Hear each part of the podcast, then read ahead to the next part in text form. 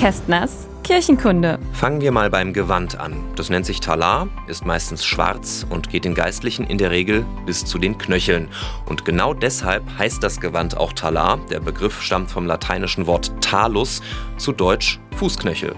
Aber warum ist der Talar ausgerechnet schwarz? Eine Begründung ist, dass durch diese Art der Kleidung die Person in den Hintergrund rückt. Andere Quellen nennen wiederum ganz praktische Gründe. Bei einem schwarzen Kleidungsstück, da sieht man den Schmutz nicht so schnell. Das war gerade früher, als es in Dörfern oft ziemlich schmuddelig zuging, ein wichtiger Faktor. So, kommen wir jetzt zum weißen Stehkragen, den viele Pfarrerinnen und Priester tragen. Der heißt Collar und hat im Grunde nur einen Zweck, nämlich dass Geistliche auch direkt als solche erkennbar sind.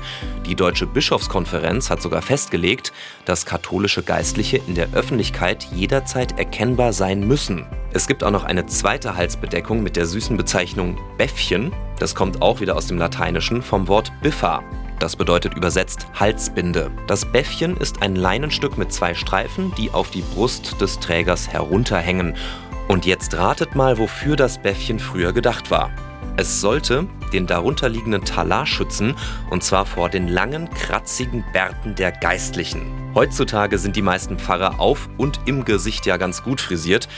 Trotzdem gehört das Bäffchen weiterhin bei vielen zur Amtstracht und darf übrigens auch von Pfarrerinnen getragen werden ganz ohne Bart. Kästners Kirchenkunde.